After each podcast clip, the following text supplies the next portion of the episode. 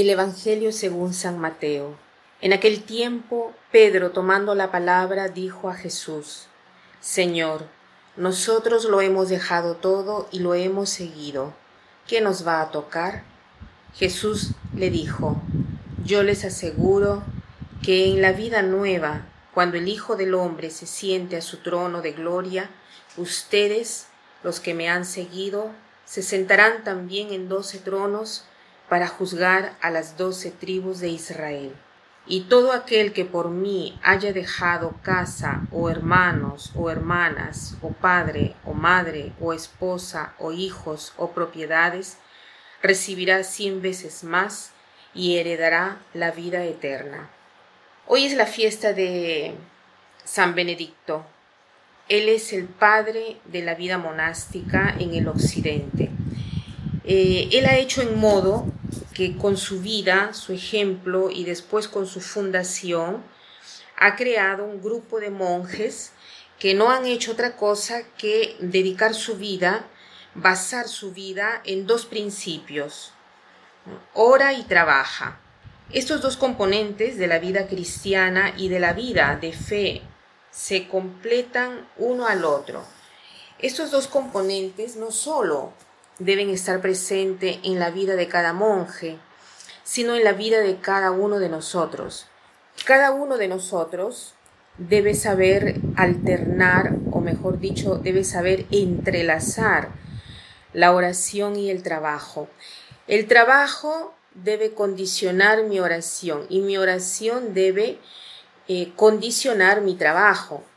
Y más yo puedo vivir en la presencia de Dios, más aprendo a transformar mi trabajo en oración y mi oración en trabajo. Todo canta y habla de Dios cuando yo logro vivir en su presencia. San, em, San Benedicto o San Benito sugiere ejercicios específicos para poder vivir en esta transformación de trabajo en oración y oración en trabajo. ¿Cómo tenemos que hacer? Para él dice que eh, se basa en la memorización de pasos bíblicos que tienen que ver con las circunstancias diversas, eh, con las emociones, con las pasiones que el monje se encuentra viviendo a lo largo del día. O sea, cuando un monje se da cuenta que tiene mm, un modo de celos, de envidia o de orgullo, entonces va eh, a buscar el, versículo adapto en la Sagrada Escritura, que por lo general lo encontramos en los Salmos, ¿no? Y busca el versículo para repetirlo durante el día como jaculatoria. Esto le permitirá al monje de sanarlo de aquella pasión. O sea, no se trata de suprimir aquella pasión, no de hacer en modo de no tenerla, no de mm, ni tampoco de, de, de, hablar de ella a los cuatro vientos, sino que se trata, en cambio, de esperar del Señor la sanación a través de eh, la palabra de Dios, que rumiada, o sea, ¿no? Eh, tenerla, darle vuelta, tenerla ahí, ahí durante eh, el día se convierte en carne de mi carne y sangre de mi sangre. Entonces, también hoy el Señor nos quiere decir a través de San Benito o a través de San Benedicto e, este pasaje de la Sagrada Escritura, que Él es nuestra recompensa, Él es nuestro todo. Porque aquí Pedro pregunta, Señor, nosotros que que hemos renunciado, que hemos renunciado.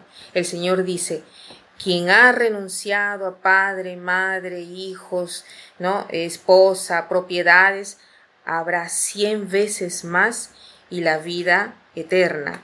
El Señor nos quiere dar ya aquí en esta tierra la riqueza inmensa, cien veces más.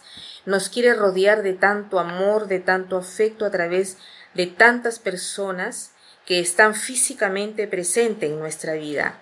Pero eh, hay esta condición de haber renunciado verdaderamente. Entonces, ¿qué cosa quiere decir renunciar, que no debemos tener una madre, un padre, relaciones. No. Renunciar quiere decir no tener esta dependencia, este apego eh, afectivo, emotivo, que me hace vivir como esclavo y no me hace tener relaciones con los demás, relaciones sanas, sino que me hace vivir menos contento y menos feliz. Hagámonos hoy el propósito de ver cuáles son las pasiones que durante el día atraviesan nuestra vida y después hagamos el propósito de hablarlo con el Señor. No lo estemos propagando a los cuatro vientos, ni siquiera a nosotros mismos.